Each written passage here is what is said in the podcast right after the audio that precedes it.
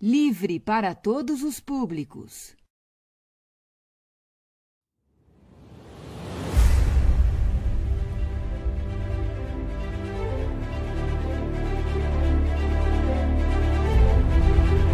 Falamos aqui semana passada, só para a gente se reinteirar. Falamos sobre o final da grande tribulação, falamos sobre a volta gloriosa de Jesus com a igreja para livrar Israel. Falamos sobre a batalha do Armagedon. Nessa batalha, Cristo salva Israel.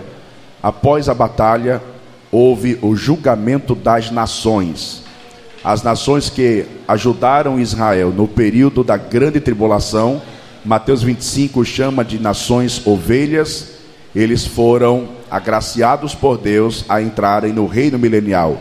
Vinde benditos de meu Pai, não é para a igreja, nem para Israel, é para as nações que ajudaram Israel na batalha do Armagedon. Vinde benditos de meu Pai, possuí o reino que vos está preparado desde a fundação dos séculos. Reino aqui não é céu. Reino preparado desde a fundação dos séculos é o reino milenial. As nações bodes, que são aquelas nações que perseguiram, lutaram, dizimaram Israel, são chamadas de nações bodes.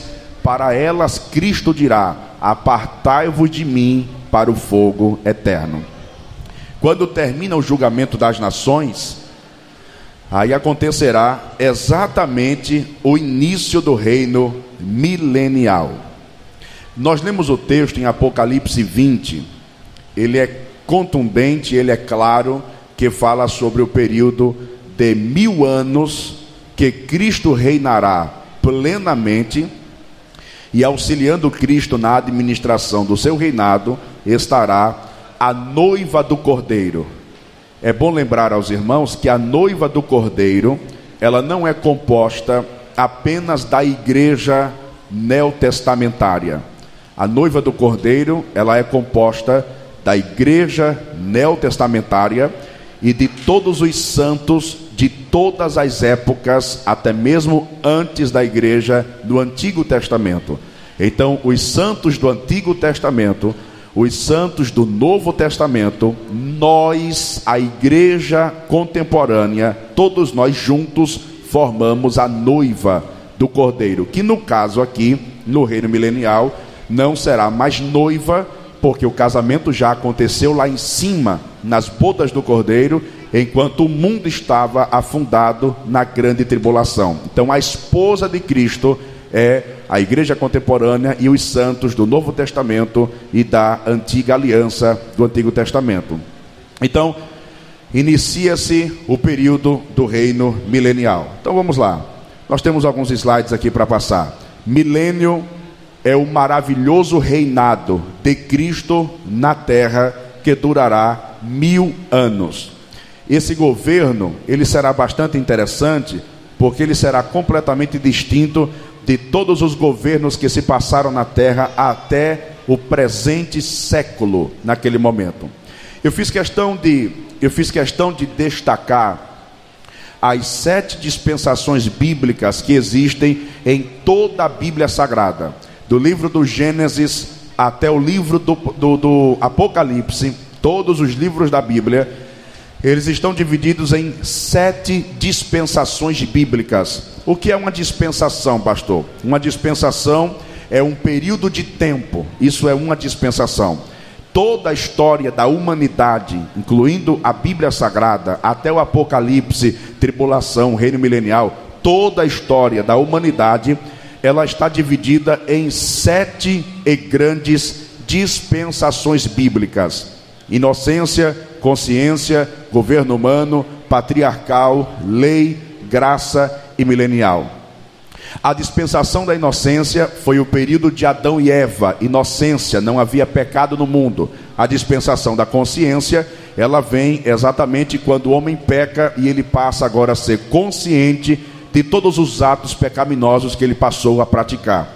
A dispensação do governo humano ela vem debaixo da, do grande desvio de Nimrod, que foi um grande líder que conseguiu deturpar muitas pessoas, a dispensação dos patriarcas Abraão, Isaac e Jacó, após a dispensação patriarcal, tivemos a dispensação da lei, que foi iniciada através de Moisés, trazendo o decálogo, os dez mandamentos, a lei mosaica.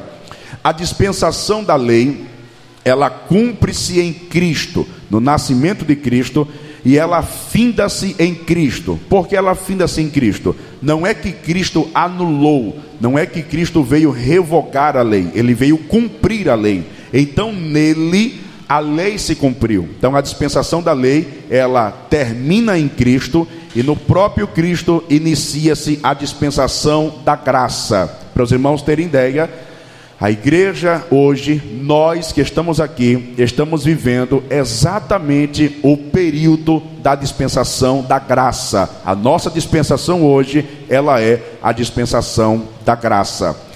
Logo após a dispensação da graça, chegará a dispensação milenial, que é exatamente o período do reino milenial, onde Cristo, a igreja e outras pessoas estarão habitando ainda nessa terra. O milênio é a última dispensação para entrarmos na eternidade. O milênio é um período de mil anos. Depois que se completarem, depois que passarem-se os mil anos, o que vai acontecer, pastor? Haverá o grande trono branco, o julgamento de todos os seres humanos da terra, e depois deste julgamento, o que mais terá, pastor? Entraremos na eternidade, um período de tempo que não tem começo, que não tem meio e que não tem fim. E aí cumprir, irá se cumprir aquele texto: estaremos para sempre com o Senhor na eternidade. Então vamos lá. Habitantes do milênio.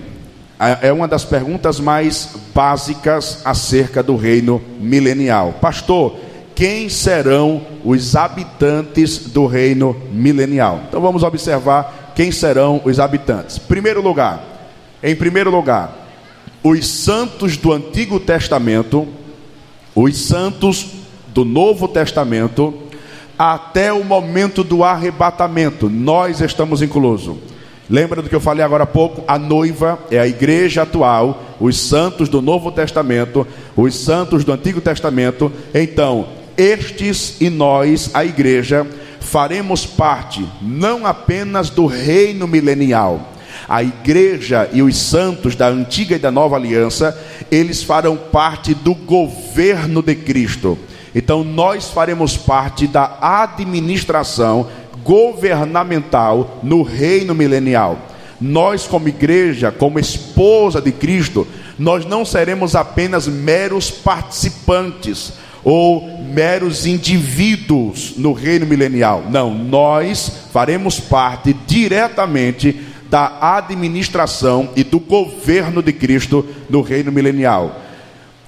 Eu destaco ainda aqui estes santos do Antigo Testamento, do Novo Testamento e a igreja contemporânea do momento do arrebatamento estarão fazendo parte da administração do governo milenial e estarão em corpos glorificados, estes estarão entre o milênio e entre o céu. Você lembra da expressão que Paulo diz assim? Porque o mesmo Senhor descerá do céu com alarido, com voz de arcanjo, com trombeta de Deus, e os que morreram em Cristo ressuscitarão primeiro, depois nós, os que ficarmos vivos, seremos transformados em corpo de glória. Então, os primeiros habitantes do milênio será a igreja ou a noiva, que é a miscelânea desses povos que eu acabei de citar. Detalhe é que esses povos que eu citei agora estarão no milênio dentro de uma envergadura espiritual num corpo glorificado. Eu não vou eu não vou gastar tempo aqui hoje falando que corpo será esse, porque já tivemos doutrinas aqui que eu falei exatamente as características desse corpo glorioso. Apenas uma síntese para os irmãos se lembrarem. Lembre-se que o nosso corpo atual hoje, nós temos corpo, alma e espírito, mas a nossa parte espiritual, que é a alma e o espírito, estão subjugadas ao nosso corpo. Ou seja, eu não consigo atravessar a parede, muito embora o meu espírito consiga atravessar, mas eu não consigo atravessar porque o meu espírito está limitado à minha matéria, ao meu corpo. No corpo glorificado, é, será o inverso essa lei. A matéria é quem estará subjugada à lei do espírito. Ou seja, em corpo de glória eu atravesso a parede, em corpo de glória eu desapareço daqui e apareço lá na China, em corpo de glória eu saio da terra, eu subo para o céu, lá do céu eu mas pastor, e é, é, é só o irmão lembrar, que eu citei aqui, quando Jesus ressuscitou, e Paulo diz em Filipenses 3 e 21 que nós teremos o corpo exatamente semelhante ao corpo ressurreto de Jesus. Os irmãos devem se lembrar que quando Jesus ressuscitou, ele foi visitar os apóstolos que estavam dentro de uma casa, trancafiado, com medo dos judeus, corrente e cadeado. De repente, Jesus passou pela parede, entrou no meio deles e disse assim: Pai do Senhor, meus irmãos, ficaram tudo com medo. Por que, que ele faz aquilo? Porque naquele momento ele estava em corpo glorificado. A igreja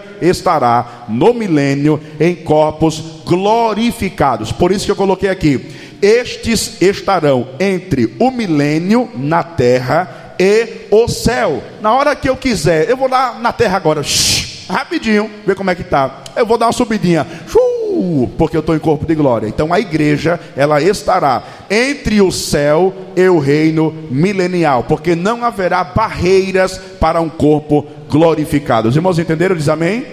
Como diz Humberto aí, Coríntios 6 e 2. Não sabeis vós que os santos hão de julgar o mundo. Ora, se o mundo deve ser julgado por vós, só sois porventura indignos de julgar as coisas mínimas. Apocalipse 2 e 26. E ao que vencer e guardar até o fim as minhas obras, eu lhe darei poder sobre as nações. Então isso fala sobre a igreja participando na administração governamental para julgar as nações. A igreja não estará apenas como mero participante no milênio, mas como alguém que tem autoridade no reino milenial. Vamos lá. Quem mais vai estar, pastor, presente no reino milenial? Os mártires da grande tribulação. Quem são os mártires? Gentios e judeus que se converteram no período da grande tribulação e que morreram por não aceitar a marca da besta. Então eles são chamados de mártires, porque morrem por não aceitar a marca da besta. Estes reinarão com Cristo em corpos glorificados no milênio. Irmãos, guarda bem isso, por favor. Eu estou primeiro falando sobre os habitantes do milênio, e eu preciso que os irmãos entendam que no reino milenial haverão pessoas com corpos de glória e haverão pessoas com corpos normais, igualzinho ao que você tem. Então, Vai anotando e vai guardando. Primeiro habitante, a igreja, santos do Antigo Testamento, do Novo Testamento e a igreja atual, que ressuscitaram em corpos de glória, estarão no reino como alguém que tem autoridade governamental do reino milenial. Segundo lugar, os mártires, aqueles que morreram na grande tribulação por não aceitarem a marca da besta, eles ressuscitarão no finalzinho da grande tribulação, depois da batalha do Armagedon, depois do julgamento das nações, eles ressuscitarão exclusivamente para entrar entrarem, terem acesso ao reino milenial. E eles ressuscitarão em corpos glorificados. Pode ler, Humberto, Apocalipse 20, versículo 4. Inclusive, lemos ele agora na leitura oficial. Pode ler, Humberto. E vi tronos, e assentaram-se sobre eles aqueles a quem foi dado o poder de julgar. E vi as almas daqueles que foram degolados pelo testemunho de Jesus e pela palavra de Deus, e que não adoraram a besta nem a sua imagem, e não receberam o sinal na testa nem na mão, e viveram e reinaram com Cristo durante mil anos. Estes que morreram na grande tribulação são ressuscitados para reinar com Cristo durante mil anos. Ou seja, os mártires do período da grande tribulação ressuscitam para entrarem no reino milenial. Deixa eu pontuar uma coisa interessante para os irmãos. Falamos aqui sobre os dois tipos de ressurreições que há na Bíblia Sagrada. A primeira ressurreição, dividida em três fases. A primeira fase, quando Jesus morreu e ressuscitou, todos que morreram com ele naquela época ressuscitaram também. Por isso que Paulo diz em Coríntios 15 que Jesus ele é a primícia dos que dormem, porque ele foi o primeiro a ressuscitar e com ele trazer uma leva. A segunda fase da primeira ressurreição é quando a trombeta tocar, a igreja será arrebatada e os que morreram em Cristo ressuscitarão. Segunda fase da primeira ressurreição. A terceira fase da primeira ressurreição é exatamente esta: os mártires que morreram na grande tribulação ressuscitam no final da grande tribulação para entrarem no milênio. Guarde isso. As três fases da primeira ressurreição, em ambas as fases, todos os que ressuscitaram na primeira ressurreição ressuscitam em corpo glorificado. Quem entendeu diz amém. amém. Você tem que entender para poder depois não se perder. Vamos lá. Terceiro habitante do milênio a terça parte dos judeus que sobreviveram à grande tribulação. Mateus 25 não narra isso? Quando terminar a batalha do Armagedon, que Jesus vem com a igreja para livrar Israel, então Israel sobreviverá ao período da grande tribulação. Lembrando que a terça parte apenas dos judeus entrará no milênio. Pastor, por que só a terça parte? Porque as duas, os dois terços de Zacarias, capítulo 10, nós citamos aqui semana passada, Deus permitirá que dois terços de todos os judeus no mundo morram no período da grande tribulação. Então Deus apenas guardará, reservará e salvará apenas a terça parte dos judeus que são chamados de remanescente fiel da parte de Deus. Então, essa terça parte, ela sobrevive à grande tribulação, haja visto dois terços deles terem sido mortos. Estes estarão em corpos físicos no mais. Leia aí, Humberto, Zacarias 13, versículos 8 e 9. E acontecerá em toda a terra, diz o Senhor, que as duas partes dela serão extirpadas Sim. e expirarão, mas a terceira parte restará nela. A terça parte. E farei passar esta terceira parte pelo fogo e a purificarei, como se purifica a prata, e a provarei como se prova o ouro. Ela invocará o meu nome e eu a ouvirei. Direi: É meu povo, e ela dirá: O Senhor é meu Deus. Quem diz amém? Então, duas, duas, dois terços de Israel morre, a terça parte sobrevive e ingressa no reino milenial. No entanto, a terça parte judaica, ela entra no milênio com corpos físicos normais. Ela não entra com corpo glorificado. Por que não, pastor? Porque só entra com corpos glorificados aqueles que participaram das, de uma das fases da primeira ressurreição. Esse remanescente não morreu, eles sobreviveram à grande tribulação. Na grande tribulação, eles estavam em corpos físicos normais. Sim ou não? Sofreram, choraram, prantearam. Então eles sobrevivem e entram no milênio, mas não entram em corpos glorificados. Eles entram em corpos normais, em corpos físicos. Vamos lá para o quarto habitante do reino milenial. As nações ovelhas, descrita em Mateus capítulo 25, versículo 34, que ajudaram Israel no período da grande tribulação, também estarão no milênio em corpos físicos normais. Por quê? Porque a semelhança da terça parte dos judeus que sobreviveram na grande tribulação, as nações ovelhas que ajudaram Israel naquele período também não morreram, elas estão vivas e serão agraciadas por Deus para entrarem no milênio. Então, elas entram no milênio, mas entram em corpos físicos normais. Mateus 25, versículo 34. Pode ler, Humberto. Então dirá o rei aos que estiverem à sua direita: Vinde, benditos de meu Pai, possuí por herança o reino que vos está preparado desde a fundação do mundo. Quem diz amém, meus irmãos?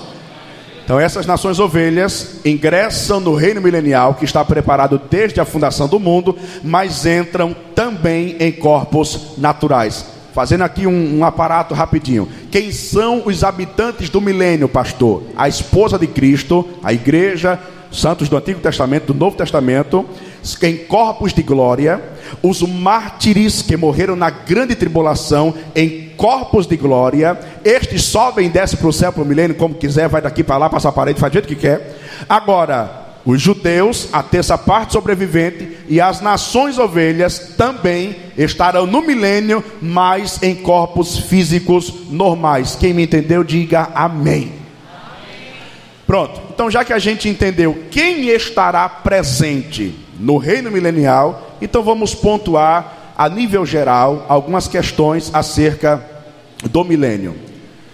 Primeiro lugar, a criação será liberta. A criação aqui, cosmos, o planeta, reino animal, reino vegetal, a terra, o céu, o sol, lua, estrelas, luminares, etc.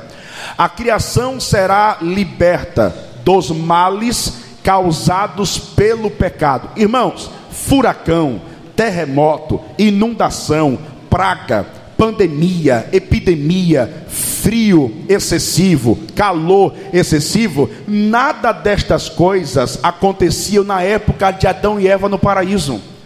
Por que não acontecia? Porque o mundo estava em um estado de plenitude de harmonia era uma perfeição completa. Essas coisas que acontecem hoje, elas mostram a imperfeição com que o mundo se encontra. Excesso de calor, excesso de frio, maremoto, tsunami, terremoto, essas coisas são consequências da influência da entrada do pecado na humanidade. Tem muita gente que pensa que quando o pecado entrou no mundo através do homem, apenas o homem sofreu, mas muito pelo contrário. Nós vamos observar aqui hoje, eu trago aqui um material bom para os irmãos, que os animais mudaram, os vegetais mudaram, o planeta mudou, o ser humano mudou, tudo quanto você pensar que existe na esfera do mundo, tudo sofreu alteração por conta do pecado. Então vamos ver aí, Romanos capítulo 8, versículos 19 a 23. Como é que diz Humberto? Porque a ardente expectação da criatura espera a manifestação dos filhos de Deus, que se dará no milênio porque a criação ficou sujeita à vaidade. Sim. Não por sua vontade, mas, mas por causa do que a sujeitou. Só um rapidinho. Quem sujeitou a criação à vaidade foi exatamente o pecado. Pode continuar. Na esperança de que também a mesma criatura será liberta da servidão da corrupção. Até o planeta Terra será liberto da influência do pecado, como a igreja foi quando se converteu à fé. Pode continuar. Para a liberdade da glória dos filhos de Deus, porque sabemos que toda a criação geme e está juntamente com dores de parto. Como é que a criação geme mostrando dores de parto? Quando tem furacão, terremoto, inundação, praga, tsunami, isso aqui é a natureza gemendo por conta de quem a subjugou a vaidade, o pecado. Pode continuar. Com dores de parto até agora, e não só ela, mas nós mesmos que temos as primícias do espírito, também gememos em nós mesmos esperando a adoção, a saber, a redenção do nosso corpo.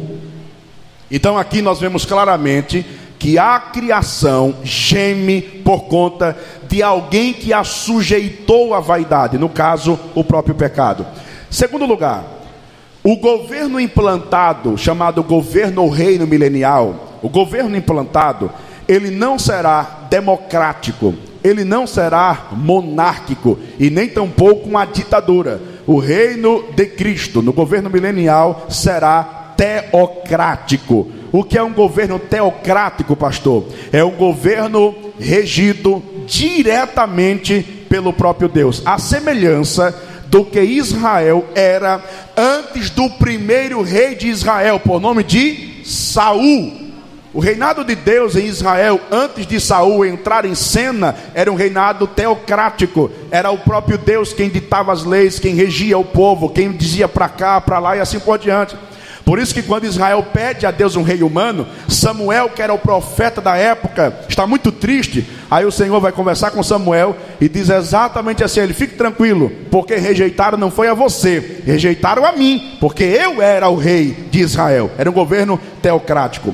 Então Cristo reinará diretamente, não é como hoje. Nós estamos aqui e sentimos a presença do Espírito Santo. Não, no reino milenial será uma questão de literalidade. Cristo estará presente no reino milenial, governando diretamente os povos que estarão na terra, não governando a igreja apenas, ele estará governando as nações também os próprios povos judeus, que a gente vai falar um pouco mais à frente. Então ele reinará sobre Israel através dos apóstolos, Jesus reinará sobre Israel através dos apóstolos e reinará sobre as nações através de Cristo. Olha para cá, presta atenção, por favor. Por que é que Cristo vai reinar sobre Israel? Porque Israel está em corpos humanos, a terça parte sobreviveram e entraram no milênio como apenas habitantes do milênio. Então Cristo reinará sobre a terça parte dos judeus em corpos físicos através de quem, pastor? Através dos apóstolos. Pode ler, Humberto. Mateus 19, versículo 28. E Jesus disse-lhes: Em verdade vos digo que vós que me seguistes, quando na regeneração o Filho do Homem se assentar no trono da sua glória, também vós vos assentareis sobre doze tronos para julgar as doze tribos de Israel. Quem diz amém? Então Jesus reinará sobre a terça parte dos judeus através dos apóstolos. Mas haverá outro grupo no milênio com corpos físicos normais, são as nações sobre as nações, Jesus reinará através da igreja. Então, a igreja que terá o poder e a autoridade de julgar as nações, Jesus disse: darei autoridade para julgar as nações. Então, Jesus reinará sobre as nações através da igreja. Amém, meus irmãos? Vamos lá, terceiro lugar. Haverá um fato também interessante que ocorrerá no milênio. Haverá a construção do templo milenar. Esse templo, Humberto pode ver o texto para a gente ler, Zacarias capítulo 6, versículo 12, 13, depois o versículo 15. Esse templo será construído no período do milênio, para quê, pastor? E aonde será construído? Esse templo será construído dentro de Jerusalém. Por que de Jerusalém? Porque no governo milenial a bênção estará intrinsecamente ligada em Jerusalém. Tudo quanto houver de bom no mundo sairá de dentro de Jerusalém, inclusive os atos religiosos e a adoração ao Deus Todo-Poderoso. Ela precederá de dentro de Jerusalém. Então esse templo será construído dentro de Jerusalém como um lugar de habitação, de adoração ao nosso Deus. Zacarias 6, 12, 13, depois o 15. Ele fala-lhe dizendo: Assim fala e diz o Senhor dos exércitos: Eis aqui o homem cujo nome é renovo. Ele brotará do seu lugar e edificará o templo do Senhor. Ele mesmo edificará o templo do Senhor e levará a glória e assentar-se-á e dominará no seu trono, e será sacerdote no seu trono, e conselho de paz haverá entre ambos, e aqueles que estão longe virão e edificarão no templo do Senhor. Só um minutinho. Aqueles que virão de longe, porque de longe? As nações virão dos seus países para dentro de Jerusalém para cultuarem a Deus dentro do templo milenar. Pode continuar. E vós sabereis que o Senhor dos exércitos me tem enviado a vós, e isso acontecerá se ouvides muito atentos a voz do Senhor vosso Deus. Quem diz amém, meus irmãos? Então haverá um templo construído para adoração e todas as nações se aglomerarão neste templo para adorarem a Deus. Inclusive, algumas cerimônias como as festas dos tabernáculos voltará a ser cultuada nesse tempo, mas não naquela ideia de uma primícia futura, mas a semelhança da ceia, que a gente faz aquela cerimônia em memória de coisas que se passaram, no caso, o sacrifício de Cristo. Quarto lugar, a Jerusalém, sede do governo milenar. Como falei, tudo sairá de dentro de Jerusalém. Será a sede do governo milenar mundial. Está numa terra que contém um rio. Eu fiz questão de mencionar isso porque isso aqui é interessante. Ezequiel 47, versículos 11 e 12. A Jerusalém, sede do governo milenar, está numa terra que contém um rio os frutos das árvores serão para alimento das nações e as folhas para remédio das nações. Não vai ter mais pague menos. Farmácia do trabalhador. As folhas das árvores servirão de saúde para as nações. O alimento, os frutos será alimento para as nações. Por que eu fiz questão de mencionar isso? É, é, pode deixar no gatilho para ler, Humberto? Porque na Jerusalém celestial, que nós habitaremos depois do milênio, lá na Jerusalém celestial, Apocalipse faz questão de mencionar que não haverá mar. Ele diz: novos céus e novas terras se formaram, e o mar já não existe, acaba-se. Mas no milênio haverá rio. E ainda mais uma coisa: haverá a cura do mar morto. Sabe por que o mar morto é chamado de mar morto? Não é apenas uma nomenclatura sem sentido. Mar morto, porque o nível de sal é tão elevado que não há vida no mar morto, não tem peixe. Não tem nada de vida dentro do mar morto. Mas há uma promessa que no milênio o mar morto será curado e haverá, meu filho, tanto peixe para as nações, que a gente vai ler daqui a pouco. Mas é aí, Humberto. Ezequiel 47, versículos 11 e 12. Mas os seus charcos e os seus lamaceiros não sararão, serão deixados para sal, e junto do ribeiro, à sua margem, de uma e de outra banda subirá toda sorte de árvore que dá fruto para se comer, não cairá a sua folha, nem perecerá o seu fruto, nos seus meses produzirá novos frutos, porque as suas águas saem do santuário, e o seu fruto servirá de alimento, e a sua folha de remédio. Perceba que as águas saem de dentro do santuário, do templo que será edificado no reino milenial. Então, esse rio trará justamente essas verdades de árvores em volta do rio e os frutos será para alimento e as folhas para remédio. É por essa razão, é por conta disto que haverá um nível de saúde mundial como nunca se viu em toda a história da humanidade. Os homens viverão, mas viverão muitos anos. Hoje em dia, o camarada quando chega para chegar em 100 dá trabalho, dá ou não dá? Muita gente não chega nos 100 anos porque não há a saúde. Por quê? Porque o mundo está abalado, a vegetação está abalada, o pecado está aí, Satanás está aí, mas aqui no milênio não. Aqui o mundo já estará parcialmente restaurado. Porque não plenamente, pastor? Porque esse mundo só estará plenamente restaurado na nova Jerusalém. No reino milenial, o mundo, a vegetação, o reino animal estará parcialmente restaurado. Então, essas folhas e esses frutos dessas árvores em volta do rio da vida trará para as nações, não é para a igreja, a igreja está em corpo de glória, não é para os mártires, estão em corpo de glória, isso aqui é restritamente para as nações que estão em corpos físicos, incluindo a terça parte dos judeus,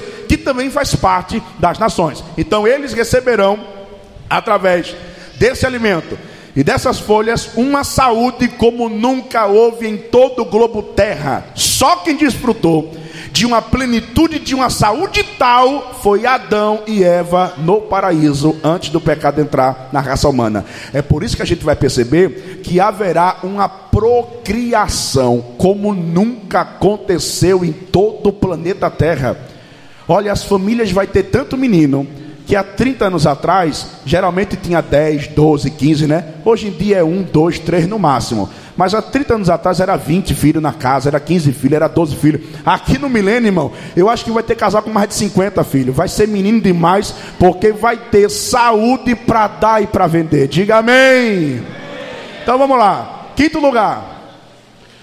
Todas as nações procurarão Israel, pois a bênção partirá de lá. É aquilo que eu falei para os irmãos, eu não vou ler aqui para a gente ganhar tempo, mas é aquilo que eu falei. Todas as bênçãos partirão de dentro de Jerusalém para todas as nações que estarão no reino milenial.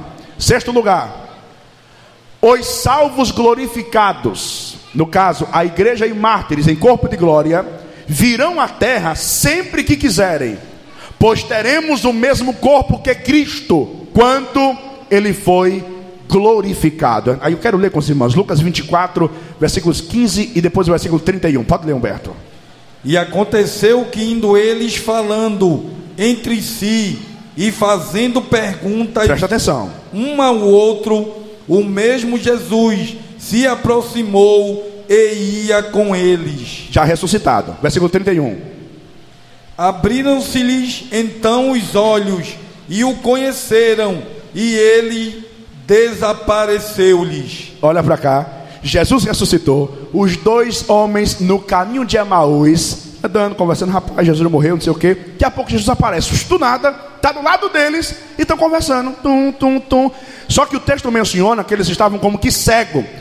Eles não perceberam que era Jesus e começou a conversar como quem conversa com uma pessoa normal, o que nos mostra que o corpo glorificado, ele é um corpo de matéria, mas é um corpo glorificado. Daqui a pouco, Jesus some do nada, desaparece.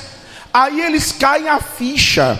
Rapaz, porventura não ardia o nosso coração quando ele falava com a gente sobre as escrituras sagradas.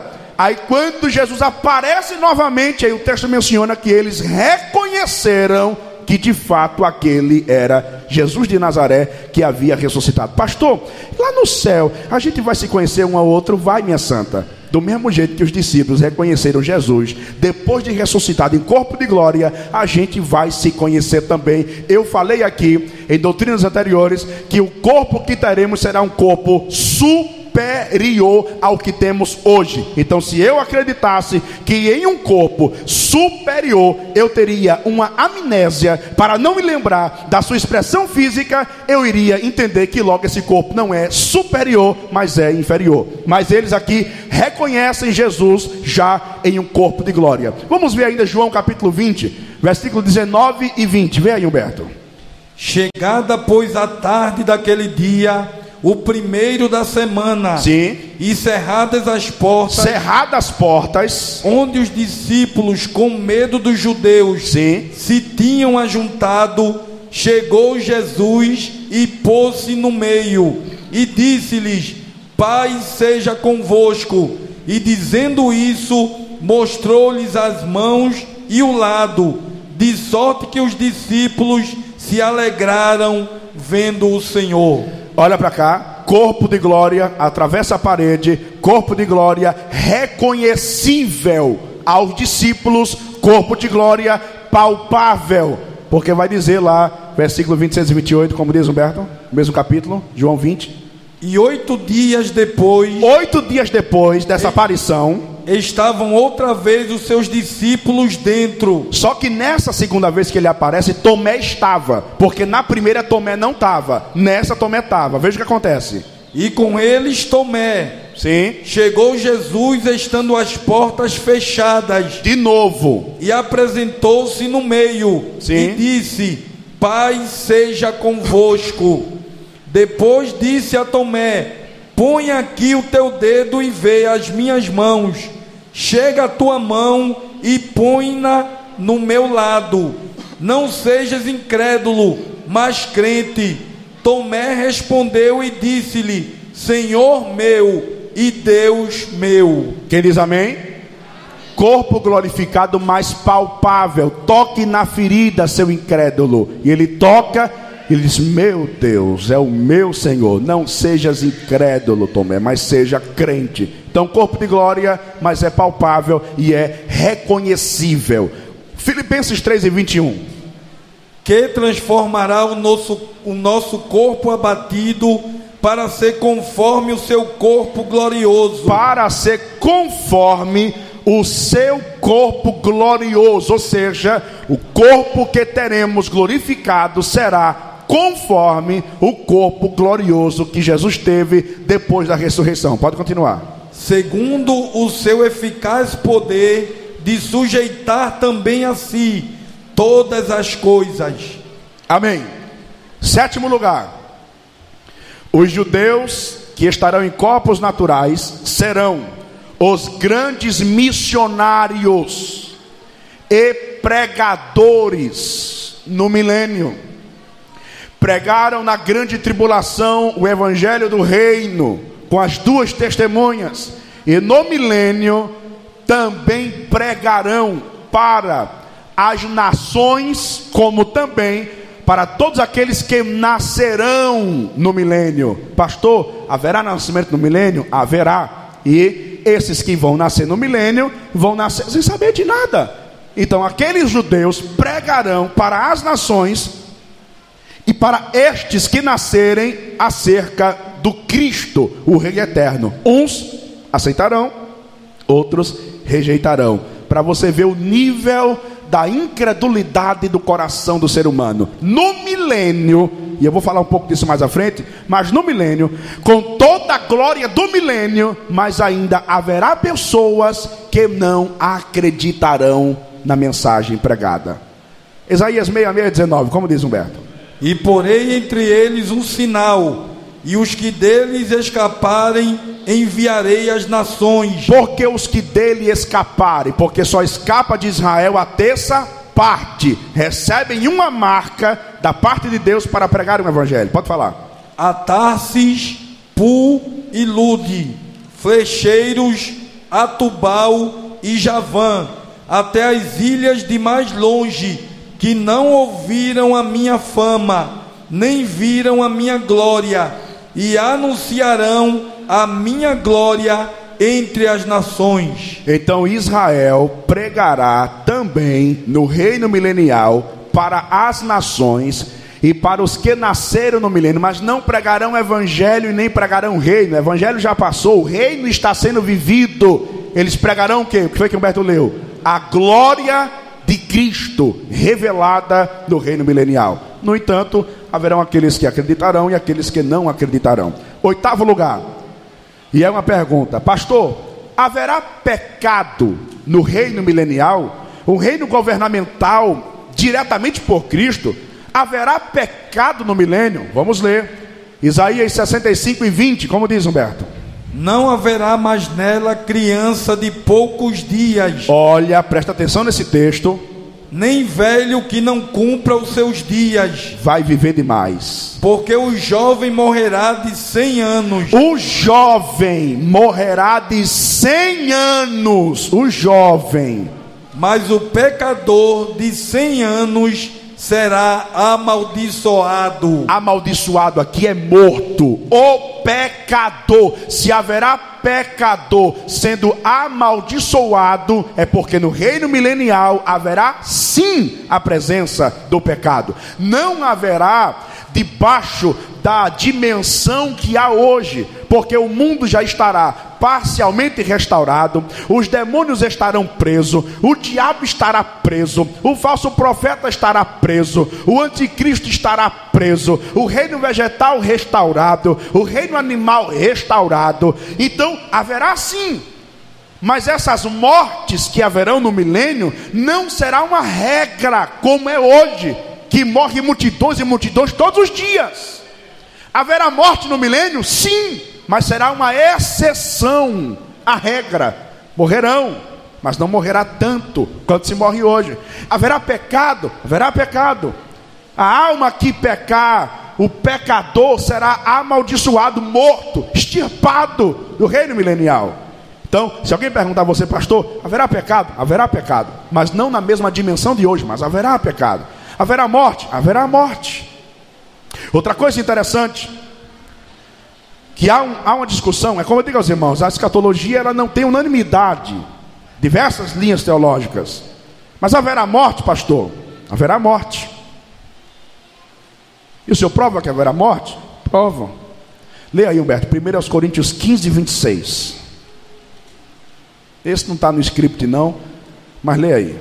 1 Coríntios 15, 26.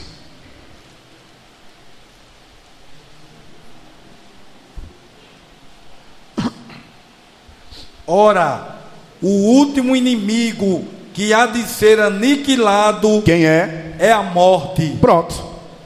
O último inimigo que Jesus aniquilará. Qual é o nome dele? Qual é o nome dele? Aqui no reino milenial, Satanás já foi aniquilado? Foi? Não. Ele está preso.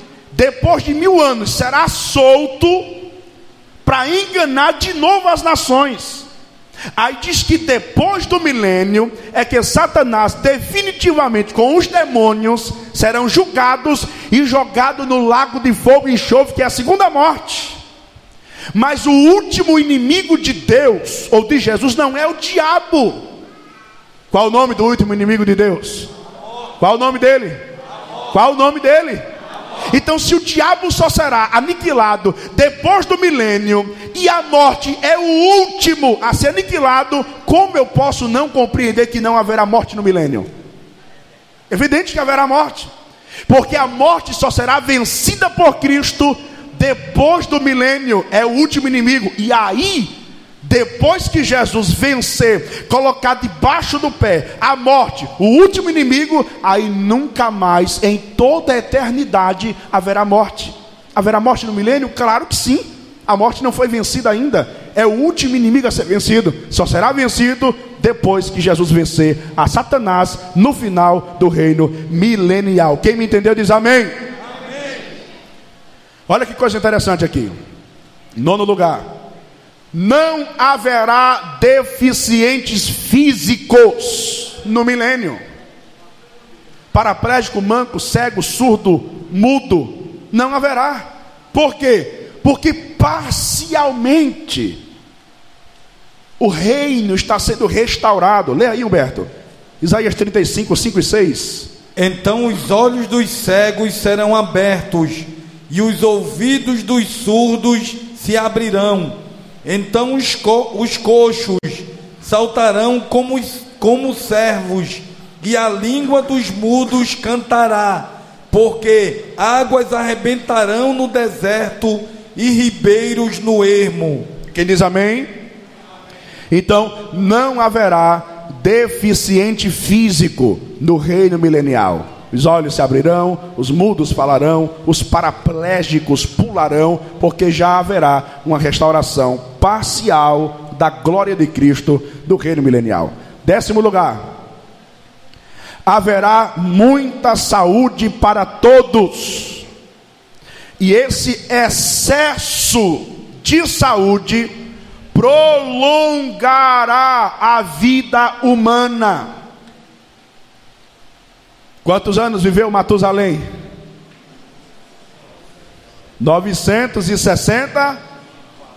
967 ou foi 9? 969. Alguém vive isso hoje? Hã? Não vive nem os 100. o décimo 96 não está conseguindo viver. Mas aqui haverá longevidade de vida. Por que haverá isso? Porque haverá excesso de saúde. Leia aí, Humberto. 33 e 24 de Isaías. E morador nenhum dirá: Olha, escuta bem: morador nenhum dirá o quê? Enfermo estou. Mas não vai dizer nunca. Porque o povo que habitar nela será absolvido da sua iniquidade. Quem diz amém? Não haverá um morador no milênio para dizer: Ah, como eu estou doente. Esse bico de papagaio, essa artrite, artrose, osteoporose, osteopenia, essa dor de cabeça, essa enxaqueca, essa dor na coluna, é dor para tudo que é lado, é dor no cabelo, é dor no dedo, é dor na unha. Aqui não, minha filha. Aqui haverá plenitude de saúde para os povos. E é justamente esse excesso de saúde que prolongará a vida. O jovem morrerá de 100 anos.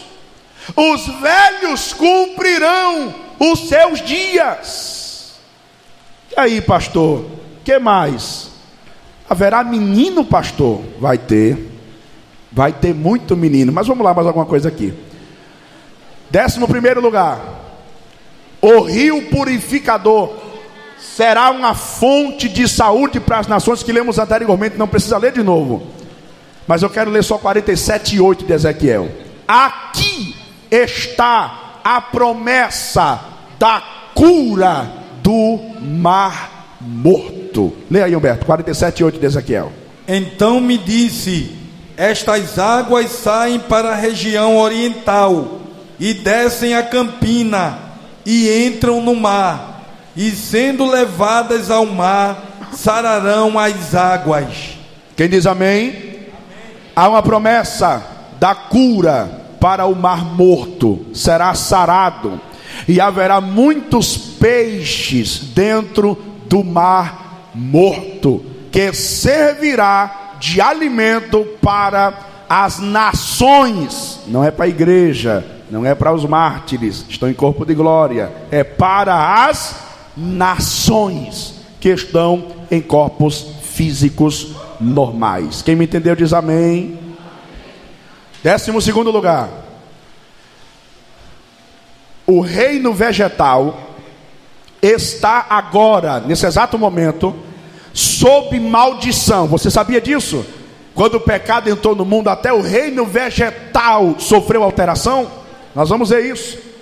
Ervas daninhas estão por toda parte. Legumes, verduras, frutas sofrem ataques de pestes, parasitas. Tudo isso cessará já no milênio. A maldição que paira sobre a terra será parcialmente removida, tendo em vista ser plenamente realizada só na Nova Jerusalém. Então o mundo já estará caminhando para a plenitude da perfeição. No entanto, no milênio estará parcialmente algumas coisas restauradas e se finalizarão na Nova Jerusalém. Leia aí, Humberto, Gênesis capítulo 3, versículo 17 e 18. E Adão disse: Porquanto deste ouvidos à voz de tua mulher e comeste da árvore de que te ordenei, dizendo: Não comerás dela. Maldita é a terra por causa de ti. Maldita é a terra por causa de ti. Pode continuar. Com dor comerás dela. Olha. Todos os dias da tua vida. Espinhos Sim. e cardos também te produzirá. Só um minutinho. Espinhos e cardos olha para cá. Antes do pecado entrar no mundo, não tinha espinhos, ervas daninhas, cardos. Para os irmãos perceberem que o pecado, ele influenciou e contaminou até o reino vegetal. Quando o pecado entra, os espinhos nascem. Tem ditado que diz assim: toda bela rosa deve ter um bom espinho, mas lá no Gênesis, irmão, lá no paraíso não. Lá não tinha espinho, lá só tinha rosa. Lá só tinha flores. Mas quando o pecado entrou, aí os espinhos vieram para desmantelar tudo. Continua aí, Humberto. E comerás a erva do campo. Terminou. Veja aí agora, Humberto, Apocalipse 22, versículo 3. A maldição que paira sobre a terra será parcialmente removida, tendo em vista ser plenamente realizada na nova Jerusalém. 22 e 3. E ali nunca mais haverá maldição contra E alguém. Ali, 22 fala da Nova Jerusalém, e ali nunca mais haverá maldição. Maldição no reino vegetal acaba-se na Nova Jerusalém. Maldição no reino animal acaba-se plenamente na Nova Jerusalém. No milênio ela já se acaba parcialmente. Pode continuar. E nela estará o trono de Deus Eu gosto dessa parte, pode ler. e do Cordeiro, e os seus servos o servirão. E os seus servos os e os seus servos os servirão. Não haverá maldição. Na Nova Jerusalém, a maldição é quebrada plenamente. No milênio, ela já é quebrada parcialmente. Vamos só mais um aqui. Décimo terceiro lugar. Haverá longevidade de vida e muita fertilidade no gênero humano. É outra pergunta que muita gente faz, pastor. Haverá nascimento no milênio? Aí eu botei na rede social hoje só para, né? Haverá nascimento no milênio? E a igreja não estará em corpos de glória? Os mártires não estarão em corpo de glória? Jesus disse que lá não se casa nem se dá-se em casamento. Em corpos de glória nós somos seres assexuados, ou seja, sem sexo. É como os anjos. Não tem sexo, não tem sexualidade. E como é que vai ter menino, pastor, no reino milenial? Porque no milênio não só tem gente com corpo de glória, ô Zezinho. No milênio tem nações, terça parte dos judeus, em corpos físicos normais. Olha o que diz Zacarias capítulo 8, versículos 4 e 5.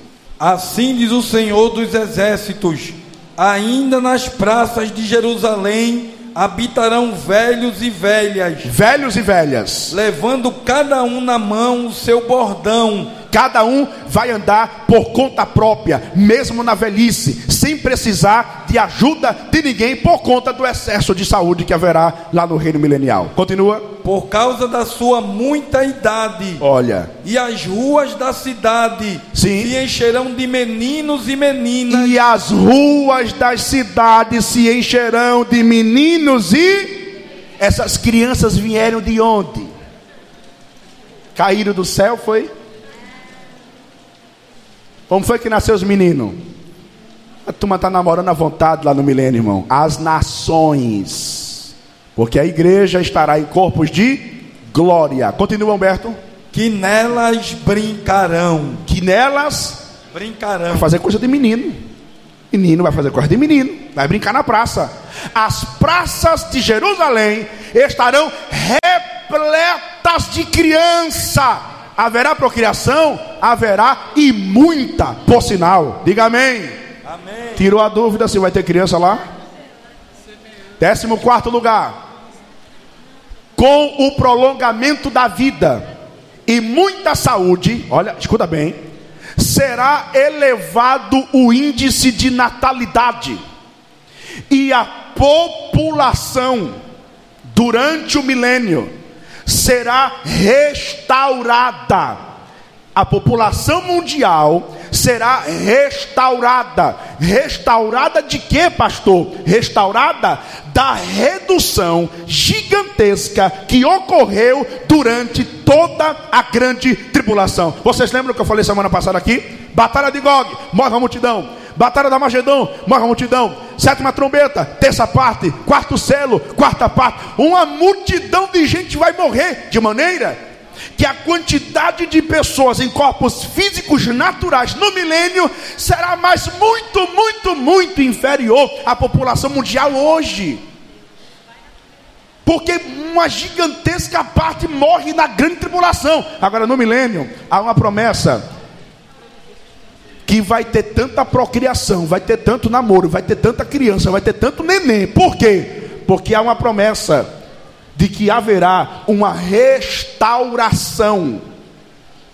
de que? Na população mundial que foi dizimada no milênio, na grande tribulação, no milênio, essa população que caiu será restaurada e surgirá uma outra multidão. Pode ler, Humberto. Eu lhes assobiarei e os ajuntarei, porque os tenho remido, e multiplicar-se-ão como se tinham multiplicado. E multiplicar-se-ão como se tinha anteriormente multiplicado. Pode continuar.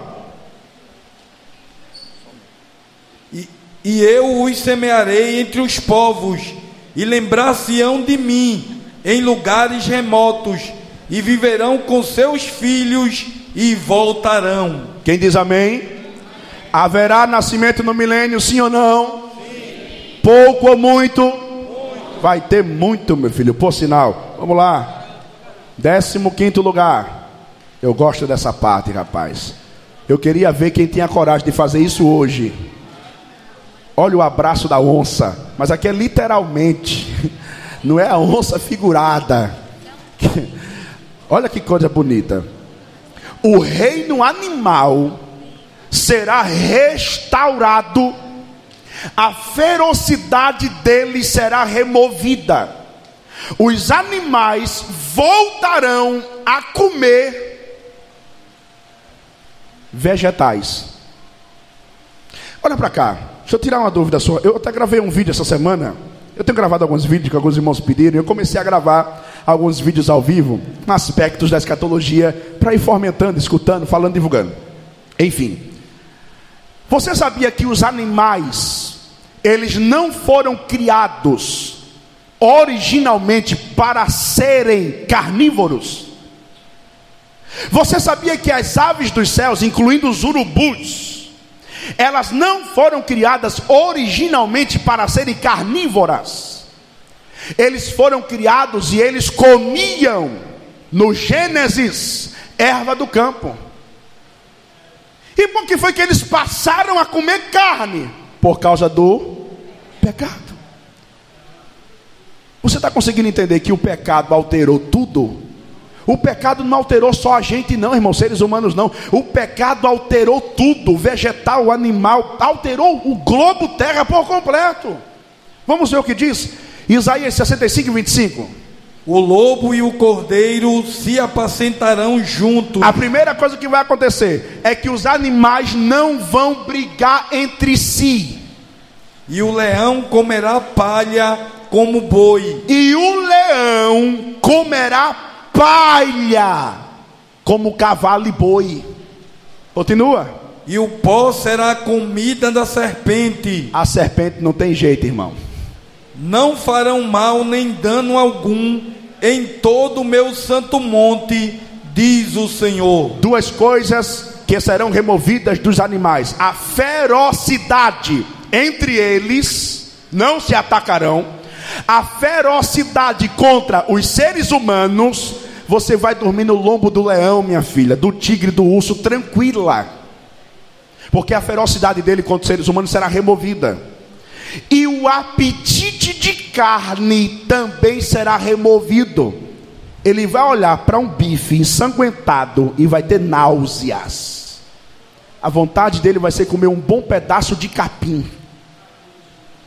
Por quê, pastor? porque o reino animal estará parcialmente restaurado ao sentido original, como era no jardim do Éden. E era assim, pastor? Era. E tem versículo? Tem. Gênesis 1 e 30. Como é que diz, Humberto? E a todo animal da terra. Sim. E a toda ave dos céus. E a todo animal da terra. E a toda ave do céu. que mais? E a todo réptil da terra. E a todos os répteis da terra. Em que a alma vivente. Sim. Toda a erva verde lhe será para mantimento. e assim foi.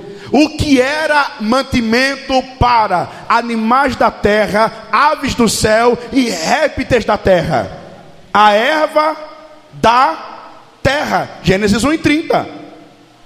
Antes do pecado entrar, o que eles comiam era a erva, a vegetação da terra. Quando o pecado entra, aí vem a ferocidade entre eles, a ferocidade contra os seres humanos e o apetite carnívoro. Deixa eu abrir aqui um leque, um parêntese. Eu preguei um dia numa igreja e eu comentei nesse vídeo que eu fiz. Daniel foi lançado na cova dos. Se tu não parar de orar, tu vai cair lá. Daniel parou de orar? Como ele continua a orar, ele é jogado na cova cheia de lê. Passou a noite lá. Quando amanheceu o dia, o rei perguntou: Daniel, servo do Deus vivo, tu estás aí? Estou aqui, rei, vive da Silva, livre, leve, solto. Aí a minha pergunta no vídeo foi: O que aconteceu durante aquela madrugada? Os leões dormiram? Os leões não estavam com fome? Evidente que não. Tanto que depois, quando lançaram outros homens lá, os mesmos leões devoraram os camaradas que caíram lá. E por que foi que os leões não devoraram Daniel? Porque naquele momento, Deus entregou a Daniel a restauração parcial do reino animal. Os leões perderam a ferocidade contra Daniel, e os leões perderam o apetite pelas carnes de Daniel. Mas quando Daniel sai, porque aquilo ali foi restauração parcial para o profeta, quando Daniel sai, que entra outros, a ferocidade volta e o apetite volta, e ele devorou os homens que ali caíram. Mas o profeta foi sal, foi guardado por Deus, porque Deus lhe deu uma restauração parcial do reino animal, apenas prefigurando o que acontecerá do reino milenial. O próprio Jesus ele deu um exemplo disso. A gente vai ver esse texto depois. Agora, eu fiz questão no versículo que Humberto leu, a coitada da serpente. Entenda a coitada, viu o sentido pejorativo apenas a serpente, lá no milênio, estará comendo pó. Por quê? Porque foi quem introduziu o pecado no mundo. Foi o instrumento maléfico usado por Satanás. Até no milênio, irmãos, quando o reino animal estará parcialmente restaurado, a infeliz da serpente vai continuar comendo pó da terra. Diga amém. Décimo sétimo lugar. Olha aí, vê aí, Humberto, Marcos 1 e 13. Jesus deu uma prova de como os animais ficarão depois da restauração do reino animal. Marcos 1 e 13, como diz? E ali esteve no deserto 40 dias tentado por Satanás, e vivia entre as feras, e os anjos o serviam. Vivia entre as feras, mas as feras não lhes devorava. Era apenas uma prefiguração de como seria o reino milenial. Vamos lá, vamos caminhar um pouquinho mais aqui à frente. Quando o milênio se concluir, acabaram-se os mil anos. Muita gente nasceu, muita gente ouviu a palavra, uns acreditaram, outros não acreditaram na glória de Cristo, etc, etc. Quando chegar o final do milênio, haverá uma batalha. Eu destaco aqui três grandes batalhas que ocorrerão nesse período do fim. Primeira batalha, batalha de Gog e Magog, no início da grande tribulação, Ezequiel 38 e 39. Segunda batalha, a batalha do Armagedon, Apocalipse 16, versículo 13 a 16, no final da grande tribulação. Aí eu coloquei aí, no final do milênio, Satanás engana as nações. Tem como enganar a igreja nem os mártires, estão em corpo de glória. Mas após o milênio, Satanás será solto e enganará as nações em corpos físicos normais. Leia aí, Humberto, Apocalipse 20, versículo 7 a 10. E acabando-se os mil anos. Presta atenção, por favor. Acabando-se os mil anos. Satanás será solto da sua prisão. Ele está preso, será solto para tentar as nações. e sairá a enganar as nações Sim. que estão sobre os quatro cantos da terra, Gog e Magog. Só um detalhe. Gog e Magog aqui são as nações que se rebelarem contra Deus, não acreditaram na pregação dos judeus na, no período do milênio. Essas nações que não acreditaram, que se rebelarem contra Deus, elas são chamadas figuradamente de Gog e Magog. Mas escute, essa nação Gog e Magog de Apocalipse 20, versículo 8, ela não se trata das mesmas nações descritas em Ezequiel 38 e 39, que é aquela batalha no início da grande tribulação, que é só um nome figurado. Não são as mesmas nações. Gog e Magog representa nações que se opõem a Deus e ao reino de Deus. Pode continuar, Alberto. Cujo número é como a areia do mar, para as ajuntar em batalha. Olha, olha, só um minutinho. Satanás é solto para enganar as nações e diz que há uma multidão como a areia do mar. Aí eu pergunto: mas os povos da terra não foram dizimados na grande tribulação? De onde é que surgiu essa multidão como a areia do mar? Porque no reino milenial haverá uma procriação gigantesca. Haverá uma restauração da população mundial. Pode continuar, Alberto. E subiram sobre a largura da terra, e cercaram o arraial dos santos, e a cidade amada. Mas desceu o fogo do céu e os devorou. E o diabo que os enganava foi lançado no lago de fogo e enxofre, onde está a besta e o falso profeta. E de dia e de noite serão atormentados para todo o sempre. Pense numa batalha que vai ser rápida. Satanás vem, as nações que não acreditaram em Deus juntam-se com o diabo. O texto menciona: eles vão contra Jerusalém, as nações da terra levantam-se contra Jerusalém para matá-lo de novo. Só que dessa vez a batalha é rápida. Deus desce uma língua de fogo do céu e consome a todas estas nações que se levantaram contra Israel e lança Satanás no lago de fogo e de enxofre. Quem entendeu diz amém. amém. Isso é o final do reino milenial. Estou terminando. Pastor, muita gente chama pastor. E para que Deus vai soltar, vai soltar esse infeliz de novo? Para que soltar o diabo de novo? Eu enumerei bem rapidinho. Satanás será solto para, primeiro, provar também os que nasceram durante o milênio. Todo mundo tem que ser provado, meu filho, se acredita ou não em Deus. Segundo lugar, para mostrar que o coração humano, não convertido a Deus, permanece inalterado, mesmo sob o reino pessoal do Filho de Deus. Isso é terrível. Aí eu coloco aqui nesse pontozinho aqui, ó. Falhou sobre a lei os homens, falharam sobre a graça e agora falhará sobre as gloriosas condições do milênio. Por quê? Porque quando o homem tem um coração duro e não convertido a Deus, não tem lugar bom, não tem igreja boa, não tem gente boa, nada para ele presta. Adão pecou aonde? No paraíso. Jesus foi fiel aonde? No deserto na glória do reino milenial pessoal de Cristo, haverão pessoas que não se converterão, porque o diabo vai ser solto só para mostrar a incredulidade do ser humano. Outro, outra coisa, para mostrar que o problema não é o lugar, o problema somos nós, é o nosso coração.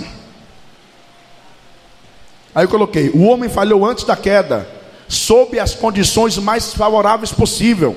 Falhou sobre a lei, falhou sobre a graça e agora falhará sobre as gloriosas condições do milênio. Segundo lugar, porque o diabo será solto para demonstrar que Satanás é totalmente incorrigível. O camarada vai passar mil anos preso e quando é solto ele mostra, eu permaneço mesmo de sempre, o tentador. Então o diabo é solto para mostrar que ele é totalmente incorrigível. Nesse momento, os anjos caídos, que são os demônios, o diabo é lançado no lago de fogo e enxofre. Os demônios serão julgados nesse exato momento. Quem julgará os demônios? Diga aí para o seu irmão, a igreja. Vamos ler, já estamos encerrando. Aqui a gente encerra. Judas 6, como diz Humberto. E a... aos anjos que não guardaram o seu principado, mas deixaram a sua própria habitação, reservou na escuridão e em prisões eternas até o juízo daquele grande dia. Quem julgará os demônios nesse momento será a igreja que está na administração do governo milenial. 1 Coríntios 6 e 3 diz: A igreja julgará os demônios. Pode ler, Humberto. Não sabeis vós Sim. que havemos de julgar os anjos, quanto mais as coisas pertencentes a esta vida. Então, os demônios serão julgados pela igreja e também descerão para o lago de fogo e enxofre junto com o demônio para toda a eternidade. Este é o final da carreira maligna. Mateus 25, 41. Vamos ficar de pé que a gente já está encerrando. Pode ler, Humberto. Então dirá também aos que estiverem à sua esquerda Apartai-vos de mim, malditos, para o fogo eterno, preparado para o diabo e seus anjos. Preparado para o diabo e os seus anjos. Aqui termina o reino milenial. Acabou a história, pastor? Não. E o que acontece depois? Um trono branco será mostrado os ímpios de todas as épocas, desde Adão, estarão presentes nesse julgamento. Escute bem o que eu vou lhe dizer para encerrar. Haverá morte no milênio, sim ou não? Esses que morreram no milênio morrem salvo ou perdido?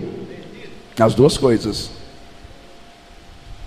Esses que morreram no milênio também serão julgados no grande trono branco. E é o que nós vamos falar aqui na próxima semana. O julgamento do trono branco e a nova Jerusalém que de Deus descerá do céu. Quem diz amém, meus irmãos?